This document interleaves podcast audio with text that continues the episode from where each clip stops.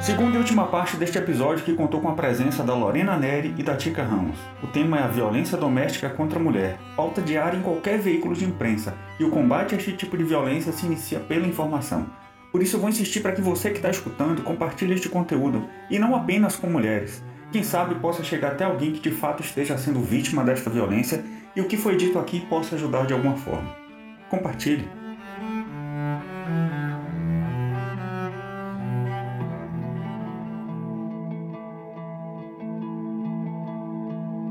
Vendo, vendo tudo que está sendo dito aqui, a conclusão que eu chego é de que não tem um modelo né, de como quebrar é, esse ciclo de violência é, que está estabelecido, mas assim é, seria uma atuação em várias frentes, né? Porque você vê que a educação é, é, é, é um ponto chave, mas a pessoa que vai educar precisa já ter essa, essa visão, entendeu? Então, assim, é discutindo mesmo, é levando esse assunto a, a, a ao máximo de pessoas possíveis, sabe? Alexandre, eu queria comentar também o que você falou, que eu acho super importante, né? Isso de que a gente não tem para começar uma receita de bolo, né? Já é revolucionário o fato da gente estar tá conversando sobre isso, né? Que a Bruna comentou que não sabia se era interessante você participar com a gente do debate, né? Por não ser o seu lugar de fala, mas na minha visão, é extremamente importante que os homens participem dessa, dessas reflexões, porque a mudança deve envolver todas as pessoas, né, em busca de relações de respeito. E a Elisama Santos, ela fala uma coisa muito bonita que é, é ela escreve um livro que eu recomendo assim para todas as pessoas, independente de terem filhos ou não, que se chama Educação Não Violenta. E no livro ela fala que é, nós tivemos pais que eventualmente foram violentos e a ideia não é julgá-los ou condená-los, porque muito provavelmente com os recursos que eles tinham, né, por também terem vivido relações violentas, eles fizeram o melhor que eles puderam. Mas uma vez que hoje a gente tem acesso à informação e a novas possibilidades, a gente tem o desafio de aprender enquanto ensina. Então, muitas vezes a gente não vai ter o repertório que a gente gostaria de ensinar para as nossas crianças crianças, né? E aí a gente vai se dispor a aprender enquanto a gente ensina. Eu acho que o que vai fazer a diferença na transformação da sociedade em busca de relações mais respeitosas, não é a gente saber o que fazer, mas é exatamente a disponibilidade para aprender. Nossa, excelente a fala de vocês. Tô, tô encantada. Uh, eu gostaria de fazer novamente uma pergunta para Lorena. É, é, comum em situações de relatos de violência, é, mesmo havendo desconforto e sofrimento, é, o relacionamento ele ser mantido, conforme já foi trazido aqui em outro momento. Algumas mulheres chegam ao ponto de, se, de questionar a própria sanidade mental diante de argumento do parceiro de que elas de repente estariam equivocadas ou exagerando ou fantasiando coisas que não aconteceram, bem entre aspas, né? É, então, assim, elas relatam que sentem culpa, vergonha, dependência emocional. E aí a gente queria saber quais são as repercussões da violência na saúde mental dessas mulheres e como que essas questões podem ser trabalhadas pelo psicólogo no processo terapêutico. Super importante essa pergunta, Aline. As repercussões para a saúde da mulher são inúmeras. É, as relações de violência elas minam a autoestima, a autoconfiança e a autonomia da mulher. E os estudos mostram, inclusive os estudos recentíssimos do período da pandemia, né, que sintomas é, de ansiedade, sintomas de depressão, sintomas de relacionados à crise de pânico e até de transtorno do estresse pós-traumático estão muito presentes na população de forma geral, né, por conta das privações que nos foram impostas, mas especialmente frequentes entre as mulheres jovens, né, que são essas que estão exatamente vivendo é, as relações familiares, assumindo várias responsabilidades ao mesmo tempo e uma série de condições de sobrecarga. Então, tem é, uma repercussão terrível na saúde da mulher, favorecendo quadros clínicos com gravidades diversas. Quando surgem esses desconfortos, quando surge ansiedade, quando surge uma tristeza, falta de energia, falta de motivação para se engajar em atividades do dia a dia, isso já é um sinal de alerta, especialmente se tiver algum é, algum vínculo com a relação de casal, né? Ou com a relação é, de parceria. Uma outra coisa que eu acho importante só da gente destacar é que a, o machismo né, e as relações de violência, elas também são extremamente destrutivas para a saúde do homem. O machismo ele não prejudica só a saúde mental das mulheres. Então, de novo, é a participação dos homens, o envolvimento deles no processo de questionamento desses valores é extremamente importante para a gente falar de qualidade de vida e de saúde mental para todas as pessoas. Não só as mulheres saem prejudicadas, né? Essa situação. E quando a gente for falar sobre comunicação, isso fica muito evidente. Várias pesquisas mostram, por exemplo, que o índice de suicídio e de depressão é extremamente alto também entre os homens. Isso está muito relacionado à impossibilidade deles de é, falarem sobre sentimentos, de se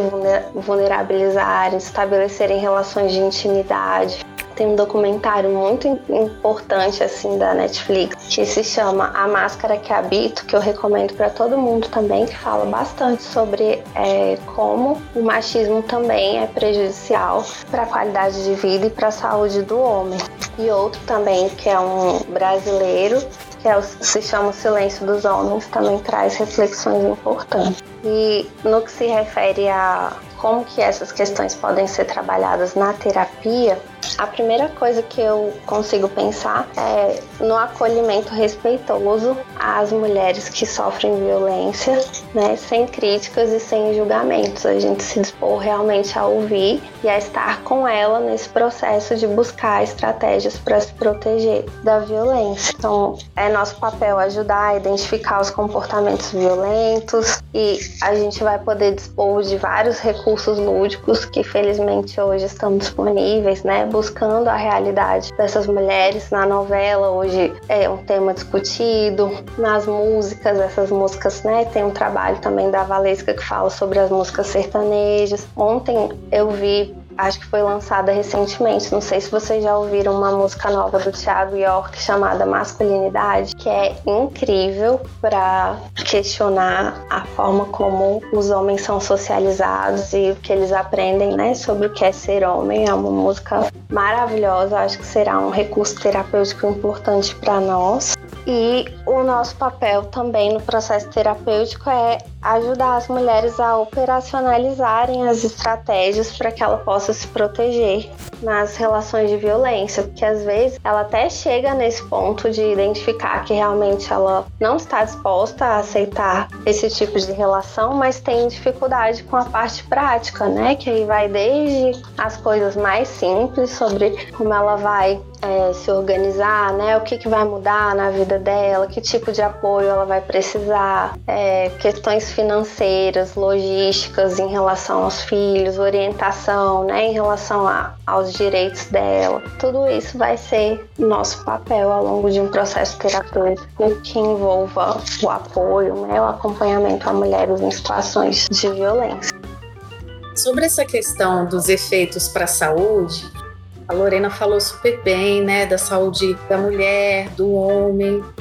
Eu queria só lembrar que pode ter efeitos também negativos para a saúde das crianças e adolescentes, né? Hoje a gente tem já estudos que mostram, por exemplo, que a criança ou adolescente que presencia a violência entre os pais, ele sofre efeitos muito semelhantes é, equivalentes praticamente a se, é, se ele sofresse as violências diretamente contra ele. Né? Então, assim, é um dado estarrecedor mas que também é algo que a gente inclusive pode usar nos atendimentos para mostrar para os pais, olha, isso que vocês fazem, isso está sendo negativo para vocês e também para os filhos. Então, assim, de, de, de, dar esse retorno, né, para os adultos também. É, a violência, ela é, ela, ela tem esses efeitos negativos sobre as crianças e os adolescentes. Ah, mas eles nem eles nem estavam presentes, eles estavam no quarto, eles estavam em outro lugar. Mas a gente sabe que as crianças percebem tudo ao redor. E isso já tem, tem a gente tem estudos também que mostram que desde, desde a barriga da mãe mesmo. É só lembrando isso também. Ou seja, a violência ela é devastadora em todo o entorno daquela família, que ele não fica restrita a, a quem está ali na relação, né? É, de maneira mais direta, mas a todo aquele grupo social, inclusive vizinhos, família extensa, etc. Quando a Tica falou tudo isso, eu me lembrei aqui, né, de que um estudo muito recente da fazendo uma análise sobre as interações familiares durante o período de pandemia, destacou como fatores de proteção para as relações familiares quatro aspectos: o da flexibilidade das performances de gênero, né, com a possibilidade de negociação, de divisão de tarefas e responsabilidades. Então, aquilo que a gente já falou bastante aqui, né? Quando existe, quando existe, existe uma rigidez menor em relação aos papéis de gênero e as pessoas que fazem parte da família podem negociar as suas responsabilidades, isso se torna um fator de proteção para essa família. Também as habilidades de comunicação, a existência de um equilíbrio entre a autonomia a individualidade de cada parceiro e os momentos de interação então, de novo, né, a individualidade, o espaço de autonomia com interesses para atividades que não são só as da relação, também é muito importante para a saúde das relações familiares. E também o desenvolvimento de habilidades construtivas de resolução de conflitos e de problemas, que é algo extremamente desafiador e que na psicologia acaba se tornando também mais uma um objetivo nosso, porque ao longo da nossa história de vida, em geral, na mídia, a gente não tem acesso a esse processo de comunicação do casal depois que a, depois do, do casamento, né? Já pula para um felizes para sempre. E de novo a gente não discute, né? Quem que vai colocar o lixo para fora, como que vai ser a organização financeira para incluir a pós-graduação de um, que tipo de escola que a criança vai estudar, porque os, cada um vem de um contexto diferente. Então, essas negociações não são muito exploradas nos modelos a que a gente tem acesso e frequentemente é um desafio para a gente, como psicólogos, trabalhar a importância do desenvolvimento desses repertórios que são destacados como fatores de proteção para relações familiares saudáveis. Então, assim, considerando que é papel de homens e mulheres é, essa atuação no combate à violência contra as mulheres, eu queria perguntar para Tika e para Lorena como o assistente social ou a assistente social, psicólogos e psicólogas podem atuar no atendimento de mulheres que viveram ou vivem situações de violência. É possível construir estratégias juntos? É, não, é, não só é possível, Bruna, como é necessário. Né? Como a gente estava falando, esse problema da violência contra a mulher, seja ela intrafamiliar ou não, doméstica ou não, é um problema muito complexo e multifacetado, né? Então a gente precisa de vários olhares sobre. Então assim, para na minha na minha visão é é uma prerrogativa para se trabalhar nessa área, para ajudar as mulheres, para ajudar os homens que estão enfrentando esse problema, que estão envolvidos nesse tipo de problema, a gente ter vários profissionais, vários olhares, várias perspectivas de análise é, é necessário. Na minha cabeça não funciona de outra forma, entendeu? Na minha prática profissional, eu sempre tive a oportunidade e o privilégio de trabalhar com outros profissionais, principalmente psicólogos. E isso enriqueceu assim sobremaneira as minhas intervenções, né? Eu aprendo muito com os psicólogos, eu adoro trabalhar com os psicólogos. E eu acho que o trabalho tem que ser em rede e o trabalho tem que ser multidisciplinar. Perfeita, sem defeitos. A colocação da Tica, eu só concordo. Assim, enriquece demais essa parceria. É, é fundamental, né? É um pressuposto para o nosso trabalho, esse engajamento coletivo multidisciplinar. É porque senão a gente corre o risco de, de reduzir o olhar sobre um problema que, que é muito complexo, né? E nesse sentido, no caso do serviço social, eu acho que a gente tem muito a contribuir, né, nesse sentido da ampliação do olhar sobre esse fenômeno da violência contra a mulher, principalmente quando a gente traz aí recortes, análises críticas sobre o recorte de raça, de classe, de gênero, né? Essa própria discussão da divisão sexual do trabalho que a gente estava falando, numa perspectiva crítica, eu acho que a gente tem muito a contribuir. Eu já tive retornos de vários colegas com quem eu trabalhei dizendo isso. Poxa, eu não tinha é, noção desses olhares. E, e, vocês, assistentes sociais, nos trazem, né? Então, eu acho que a Lorena pode falar um pouco mais sobre a contribuição da psicologia nesse sentido. É, mas é isso, eu acho que o serviço social ele é essencial né, nessa área. E até para a gente não correr o risco de acontecer uma espécie de psicologização do debate, assim.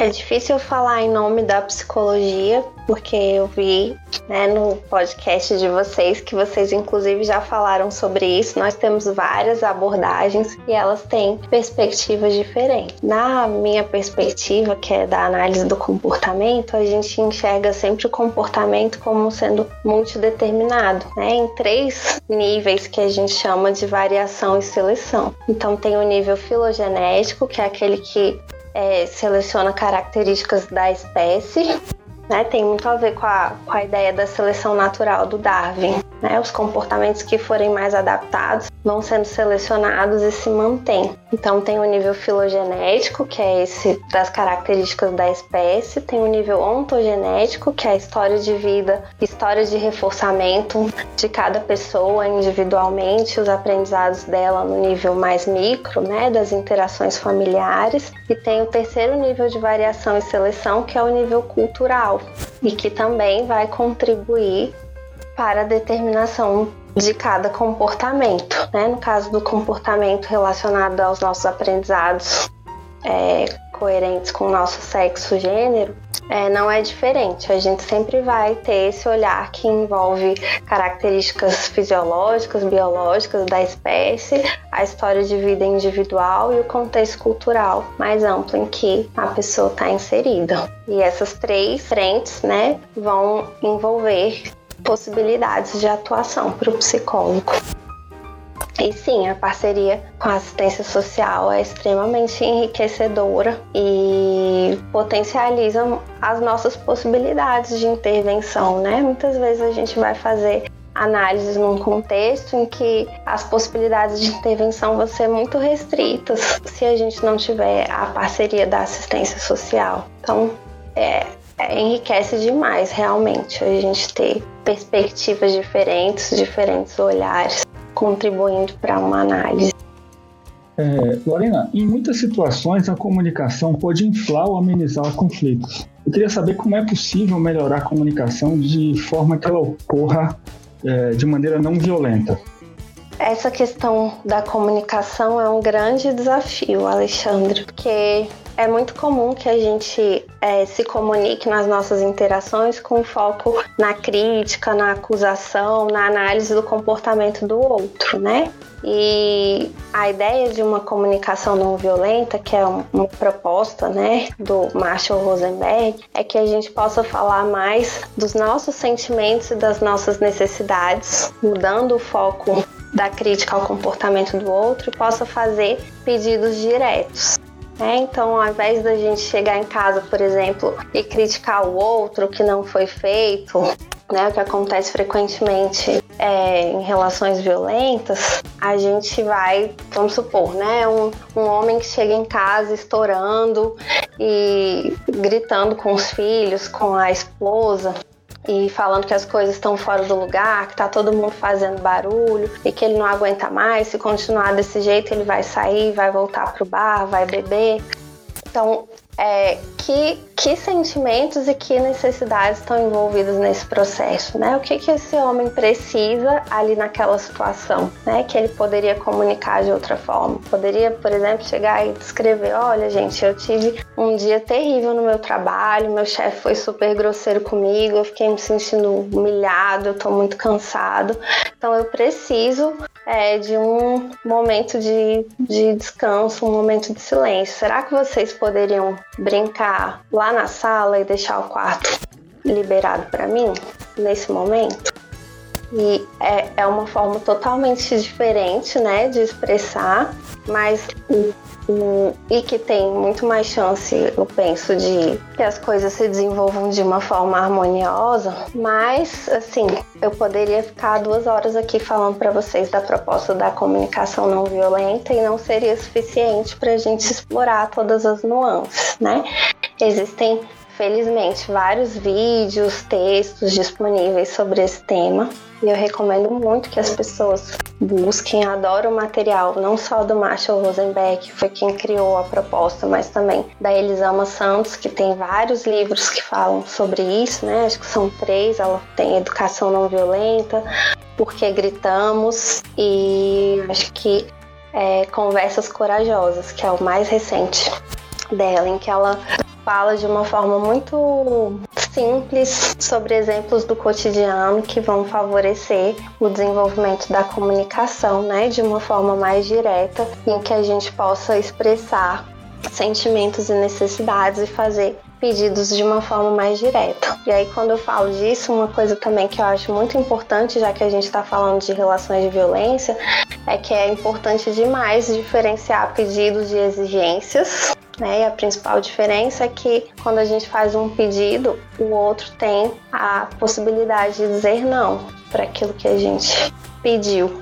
Né? Se não for isso, se existe uma ameaça, né? se existe controle, se a outra pessoa é cerceada na autonomia dela de dizer não, aí a gente tem uma relação violenta. E uma análise que o Marshall faz né, na proposta dos elementos da comunicação não violenta é que os homens vão ter mais dificuldade de identificar e expressar sentimentos e emoções. Né? Na nossa cultura em geral, a gente ensina os meninos a, a como o único sentimento que é permitido a eles é a raiva, né? E muitas vezes a agressividade, a violência é a forma como eles comunicam, não só, né, por má intenção, mas por não saber se comunicar, por não ter outros sentimentos validados, por ter uma dificuldade enorme até de identificar esses sentimentos. Já faz quase 10 anos que eu atendo também casais e famílias e é incrível, né?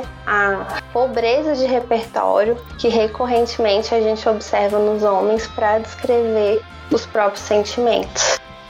E isso repercute, né, de forma violenta nas interações. Então, a habilidade comunicacional é extremamente importante. E aí, por sua vez, no caso das mulheres, a dificuldade maior costuma ser em identificar as próprias necessidades e fazer pedidos diretos, né? Se a pessoa não identifica o que, que ela está precisando, é, como que ela vai fazer um pedido em relação a isso?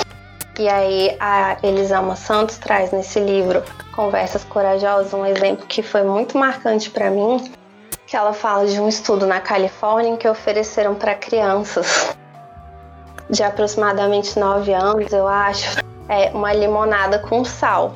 E aí ofereceram para meninas e meninos. Enquanto os meninos já faziam uma expressão negativa e falavam eca, né, não vou tomar isso aqui, várias meninas não só tomaram a limonada toda, como elas precisaram que os pesquisadores questionassem, né, assim, nossa, mas estava bom isso aí? E mesmo assim elas tinham dificuldade de falar. E aí quando eles depois exploraram com elas, né, qual que é a dificuldade de falar, é, elas falaram, poxa, eu não queria magoar vocês, eu não queria decepcionar vocês. Então olha como é a nossa socialização, né? Muito focada no cuidado com o outro, ainda que a gente se submeta a uma situação é, completamente é, aversiva, fora da realidade. Aí a Elisama ainda vai além e fala assim: nossa, e o que eu fiquei mais impressionada quando eu li esse estudo é porque eu pensei, nossa, eu não tomaria a limonada certamente, mas quanto eu, com certeza eu iria disfarçar também e teria dificuldade de falar sobre isso. E aí eu, Lorena, me assusto mais ainda porque eu penso, nossa, não duvido que eu tomaria essa limonada com sal aí. Quantas vezes eu já não fiz coisas equivalentes, né? Sem expressar o meu incômodo e o meu descontentamento. E aí, só para fechar essa parte da comunicação e da dificuldade das mulheres de falarem sobre necessidades, um exemplo que eu acho muito relevante de comentar com vocês é que no, na época do Dia das Mães, esse ano, eu fui convidada para fazer um encontro com mulheres de uma empresa, exatamente, né, para falar sobre a questão da sobrecarga e que tivesse uma proposta diferente de cuidado com elas e não só de falar sobre os filhos.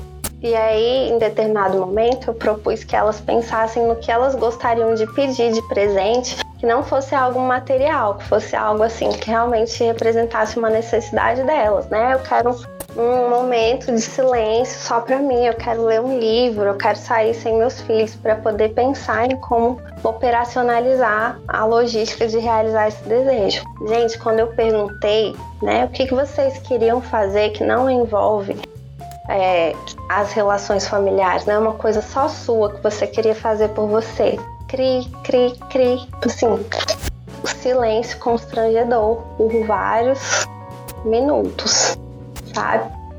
E eu já esperava que isso acontecesse, né? A gente vai aprendendo a ficar insensível ao que a gente precisa. E se a gente não fica sensível às nossas necessidades, a gente não tem como pedir. Mas isso não vai mudar o fato de que a gente precisa dessas coisas, né? E isso vai refletir na qualidade das nossas relações. Então, que urgentemente a gente tenha a possibilidade de criar espaços que validem também a expressão das nossas necessidades e que nos é, acolham nos nossos pedidos, porque isso é extremamente importante para a nossa saúde mental e para a qualidade das relações é, de casal, para as relações familiares. E ouvindo a sua fala também, Lorena, eu fico pensando é, o tanto que a gente vai e volta para a infância, né? Não tem como modificar um contexto se a gente não começa a fazer esse tipo de treino de discriminação de sentimentos, de identificação de necessidades, de comunicação clara enquanto ainda somos criança, enquanto ainda estamos construindo esse repertório de habilidades sociais e o tanto que fica mais difícil, de, não impossível, mas o tanto que dificulta para a gente conseguir é, modificar, né? Eu até chamo a atenção para a importância de haver esse tipo de treinamento, é, treinamentos mais, mais talvez não treinamento, porque ele realmente precisaria ser feito com um profissional, mas assim, de materiais mais acessíveis sobre a temática, e esses que você citou, eles são incríveis, né? Não, não tem um conteúdo tão técnico, por mais que sejam extremamente ricos. É isso, Aline, que a gente possa ampliar também a nossa atuação, não só para o contexto clínico, né, individual, mas possa pensar na perspectiva da educação, da saúde e até nas nossas interações pessoais, né? A gente tem é, um. E eu comento muito isso, assim, às vezes a gente, como psicólogo também, né, como assistente social, tem acesso a conteúdos, a informações de uma forma muito privilegiada e a gente vai naturalizando esses conhecimentos como se eles fossem óbvios, sendo que eles podem fazer uma diferença enorme na vida das pessoas se eles forem compartilhados, se tornarem acessíveis como materiais que tragam exemplos fora do contexto, né, de um de um, uma análise técnica que seja específica para profissionais, a gente tornar esse conhecimento acessível às pessoas que também não atuam na nossa área, é muito importante e faz parte desse processo de transformação. Por isso que daí psicologia é demais. Demais. A próxima pergunta é para Tica agora. É, nós falamos sobre denúncias, sobre os receios das mulheres né, de denunciar e sofrer retaliações dos parceiros, dos companheiros e desse medo de denunciar. Dentro disso, Tica, eu gostaria de saber formas de pedir ajuda, de denunciar os canais que tem além da delegacia E se após o pedido de ajuda, se após a mulher tomar uma atitude frente à consciência da violência, ela consegue ter uma garantia de segurança de que ela não vai voltar para esse ciclo de violência. É. Então, Luana, infelizmente não. Né? A gente tem notícia, a gente sabe que muitas vezes é, embora a gente tenha essa legislação de proteção à mulher tão avançada, é, a operacionalização dessa lei ainda deixa muito a desejar. Né? Então, é, o sistema de justiça, as políticas públicas ainda tem muitas falhas, e isso é uma luta que a gente tem né, para aprimorar esses, esses aparelhos da rede de apoio, né? Agora sim, isso tem a ver, é, agora eu acho que tem a ver com o que a gente estava falando também, né, da nossa dificuldade de pedir ajuda. Então, quando a mulher geralmente chega no ponto de é, procurar, inclusive as políticas públicas ou alguém para sinalizar um pedido de ajuda, geralmente é porque a situação já está um pouco mais grave, né? Infelizmente. Mas Apesar disso, eu acho que a gente tem que fazer uso dessas políticas e tem que lutar para que elas melhorem, né? Então, e aí tem vários canais, fora a delegacia, né, que a gente recomenda, na medida do possível, que a mulher procure a delegacia especializada de atendimento à mulher. A, pode ser no centro de referência da política de assistência social, é, tanto o CRAS quanto o CREAS né? Não necessariamente vai ser, dependendo, né, do contexto e tudo, não necessariamente vai ser encaminhado uma denúncia, enfim. Então a mulher ela pode procurar esses outros, essas outras portas de entrada da, da política, tem os centros de referência, né, de atendimento à mulher que eu falei, os CEANs, é, centros especializados de atendimento à mulher, tem vários no Distrito Federal. É, a mulher pode buscar um atendimento a princípio, não quer dizer que ela tenha que denunciar, mas que ela já pode ter algum tipo de apoio é, de escuta, né? Não só na área da psicologia, mas também do serviço social e jurídica também. Esses são os principais, as principais portas de entrada das políticas públicas para essa mulher buscar ajuda. Só complementando aqui na Secretaria de Saúde do DF, a gente também tem os PAVs, né, que são programas de pesquisa, assistência e vigilância à violência. Sim, e claro, né, se tiver uma violência física e tudo, ela pode, às vezes, é, muitas vezes através do próprio sistema de saúde, encaminhar uma denúncia, pedir para ser atendido por um assistente social e tal. Geralmente, na saúde, quando ela chega a um hospital ou a um centro de saúde, o profissional ele já tem uma orientação que ele deve notificar, né? É, deve notificar as autoridades daquela suspeita de violência contra a mulher. Mas não deixa de ser um, uma porta de entrada também para pedir ajuda, sim. Fica só fazer um comentário. É, eu admiro muito o seu trabalho da Lorena e numa das numa conversa é, eu lembro de uma coisa que me marcou muito um, um relato que você estava fazendo sobre uma história de uma mulher que você falou para ela assim que te acendia um alerta quando ela falava que voltar para casa causava medo ou desconforto e que precisava conversar com ela sobre aquilo. Isso assim foi muito impactante, que o sentimento de medo ou desconforto não devia fazer parte do voltar para casa. Então isso foi bem me marcou muito. Pegando a deixa já, fazer um comentário que eu também admiro muito o trabalho da Lorena e uma frase que ela também falou é que me marcou bastante foi que ela falou assim que ela pode até não ajudar, ela pode não tirar aquela mulher do casulo, mas que ela estaria junto daquela mulher para vê-la sair do casulo, para ganhar força ao bater as asas, para que ela pudesse voar e ela assistiria o voo ou voaria junto. Então isso foi outra frase também que acompanhando o trabalho da Lorena me marcou muito. E, e aí eu queria perguntar, Lorena, é, nós seres humanos somos seres sociais como se permitir então viver novas relações? É possível uma mulher que viveu situações de violência ser feliz novamente? Primeiro, eu só queria dizer que a admiração é totalmente recíproca e que eu estou aqui é, radiante de felicidade de ver você agora entrando para o time da psicologia, porque eu acho que a sua contribuição será extremamente valiosa. Como já é na área da farmácia, né? Mas agora só vai somar aí a sua amplitude de possibilidades de contribuição. E para responder a sua pergunta, é, eu vou trazer aqui, né, uma observação de um, um vídeo que eu vi recentemente do Ariano Suassuna, em que ele conta perguntaram para ele se ele é uma pessoa otimista e ele respondeu que não, que ele não é otimista, que ele considera os otimistas ingênuos e os pessimistas amargos. Então que ele se considera um realista esperançoso. E assim como Ariano Suassuna, eu me identifico né, com essa proposta de ser realista esperançosa.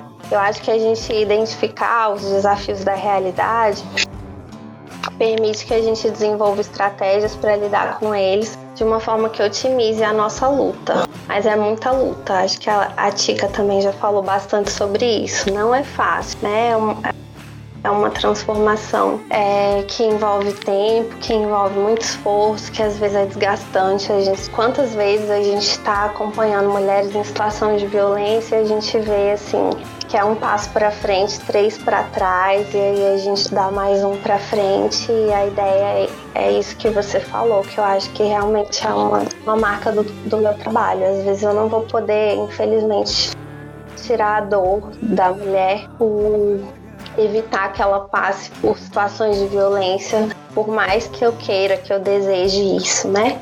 mas eu acho um privilégio muito grande poder estar com ela e pensar sobre possibilidades, sobre estratégias e enfrentar esses desafios junto. É, eu já tive um privilégio muito grande, isso me faz ser apaixonada pela psicologia e fazer essa escolha todos os dias, apesar de todos os desafios. É uma profissão muito desafiadora, não se iludam, né? mas eu já tive o privilégio muito grande de acompanhar a transformação de lagartos que estavam acuadas, apagadas por relações violentas, né? Em borboletas muito potentes que espalham vida e inspiração por toda parte, seja pela construção de novas relações amorosas, né, saudáveis e respeitosas, ou seja por voos solos por lugares incríveis. Então, é, eu sou muito apaixonada pela minha profissão e se eu não achasse que é possível construir relações é, respeitosas, é, não faria sentido essa luta tão árdua e desafiadora, mas faz porque eu já vi várias borboletas voando por aí. E isso é, faz valer qualquer desafio. Ai, que demais. Eu compartilho muito da sua visão, Lorena, sim. Eu, eu, como você, eu adorei. Eu vou adotar para mim essa fala do Ariano Suassuna que você trouxe. Eu também me considero uma realista esperançosa. E, e é muito bonito de ver, né? Isso que você está trazendo. Faz valer a pena toda a luta. Quando a gente vê uma mulher é, se libertando da violência mesmo, né? E sim, nós somos seres sociais. Eu costumo falar que o ser humano é um bicho gregário, né? A gente precisa do outro, né? A gente precisa se relacionar. E é, é nessa interação, é no social que a gente encontra apoio e que a gente se reconstrói. Né? Por isso que eu costumo dizer também que, para mim, não é possível nós mulheres termos o nosso direito efetivado de igualdade, né, em relação aos direitos dos homens, se a gente não se apoiar, se a gente não se unir, se a gente não, se a gente não tá junta enquanto mulher, né, enquanto mulheres que somos assim. Esse é um caminho para mim que que é essencial nessa luta Bom, é, Lorena e Tica, eu sei que o assunto é extenso e nós fizemos apenas um recorte do tema. Vocês gostariam de compartilhar alguma mensagem com nossos ouvintes? Eu gostaria sim, mas vou ser bem breve. Então, eu quero dizer assim que se tiver alguma mulher ouvindo a gente que está sofrendo violência dentro de casa ou fora, de qualquer tipo, de qualquer forma, eu quero dizer para essa mulher: não fique sozinha. Procure pessoas que te apoiem, porque nós merecemos ser felizes. A gente merece ser feliz. Bom, já que a Tica lindamente, né, fechou fazendo esse convite às mulheres, né, nessa luta aí pelo direito da felicidade, que infelizmente ainda tem que ser uma luta. Eu vou fazer um convite também aos homens que sejam corajosos como o Alexandre e que se disponham a ouvir e a aprender e a refletir sobre esse tema que é tão importante, né, para que a gente possa construir relações mais respeitosas e harmoniosas entre as pessoas, né, independentes, né, de sexo, gênero, de classe, de raça, que a gente possa aprender uma perspectiva mais amorosa de se relacionar. E que os profissionais de saúde se capacitem para lidar com esse tema, porque eu ainda vejo muito despreparo, né? Muito, muita dificuldade de lidar com os desafios desse tipo de atuação. Muito obrigada, Lorena. Obrigada, Tica. Obrigada, Bruna, por ser tão generosa e trazer um, um tema tão importante para gente. Luana, muito obrigada é, por ter tido essa coragem também de falar aí com a gente hoje. Aline, temos que falar, né? Você já faz parte, né? E tá dentro. Só obrigada, obrigada mesmo. Eu gostaria Legal. de agradecer também. É, foi ótimo estar aqui mais uma vez com vocês, com os colegas, né? Debatendo novamente assuntos que são fundamentais para a prática da psicologia de um modo geral. E, Tica, muito obrigada. Foi ótimo pegar a sua perspectiva de trabalho. Eu não conhecia ainda. Eu falo é, dessa forma porque o trabalho da Lorena eu já acompanho, é, de certo modo. É, esse daqui é um queridinho é um livro que é necessário para a formação do, do, do, estudante de um modo geral, porque ele é incrível. E foi ótimo ter esse contato mais próximo com você. Eu espero que a gente possa. É, que os nossos caminhos possam se cruzar muito em breve. Muito obrigada e muito obrigada, colegas, de verdade, vocês foram incríveis. Mais uma vez, parabéns pelo projeto, porque é, são ferramentas nesse sentido que também tem um impacto, uma contribuição, não é nem um impacto, incrível, um alcance muito grande. Eu fico muito orgulhosa de vocês por terem pensado, por terem encarado, é, investido mesmo no projeto e contem comigo também quando for preciso. Um beijo.